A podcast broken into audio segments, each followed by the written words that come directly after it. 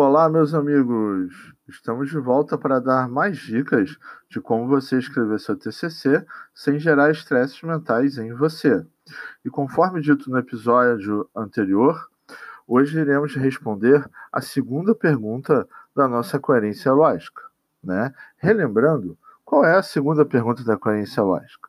Né? Então, a segunda pergunta é: o que será feito em partes, em termos gerais, para a solução do problema.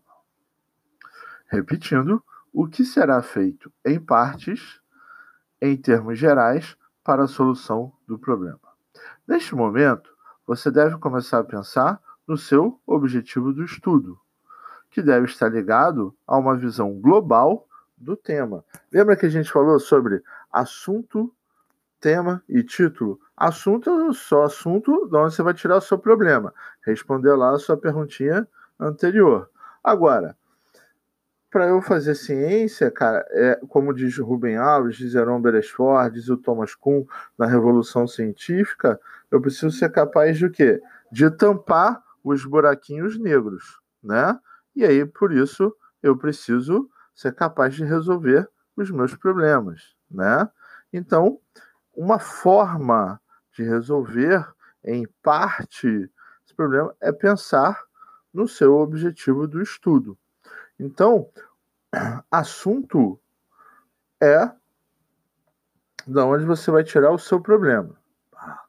Tema é o seu objetivo de estudo, né?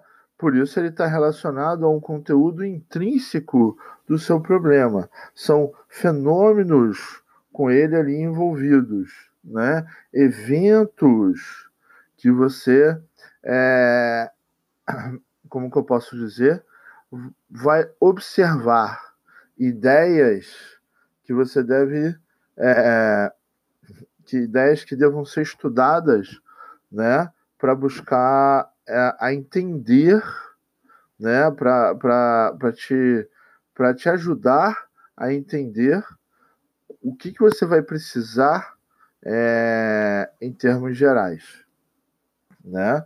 De, de solução. O que, que você vai precisar em termos gerais solução? Então, é, é, nesse momento, então, você precisa ter uma ligação tipo é, dentro da sua profissão, né? Então você precisa se ver dentro da sua profissão, ser enfermeiro, professor, neuropsicopedagogo, fonoaudiólogo, o que, o que, que eu posso contribuir para aquilo ali?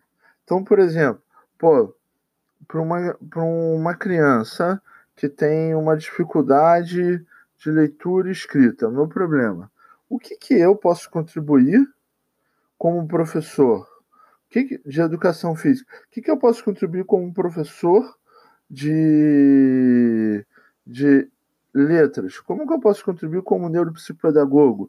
Né? Então, são questões que você tem que olhar. Então, por exemplo, eu estou olhando ali para um, um, um, um paciente diabético que está fazendo hemodiálise.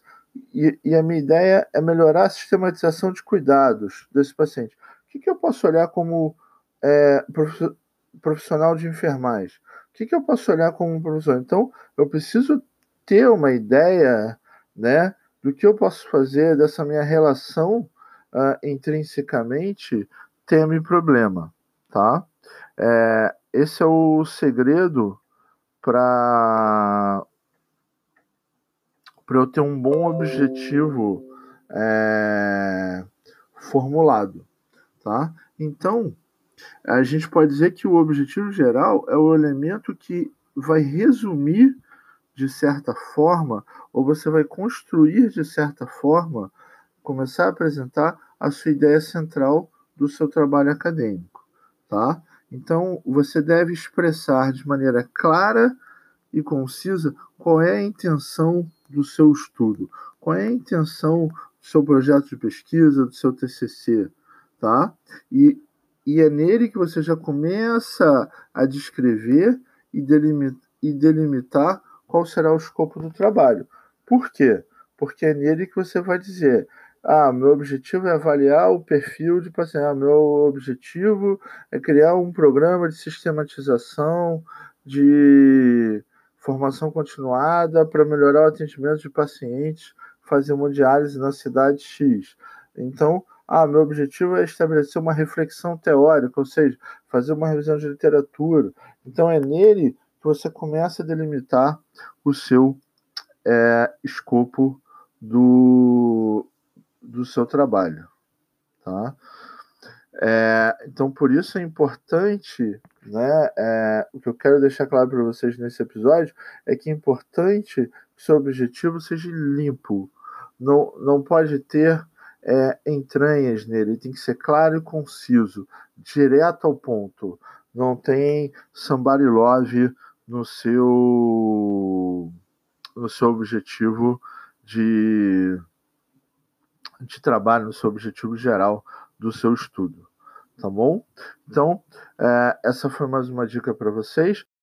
Espero que vocês tenham curtido e não percam o próximo episódio, onde a gente vai responder a terceira pergunta da coerência lógica, que a gente vê como é, assegurar a consecução desse objetivo geral do seu estudo.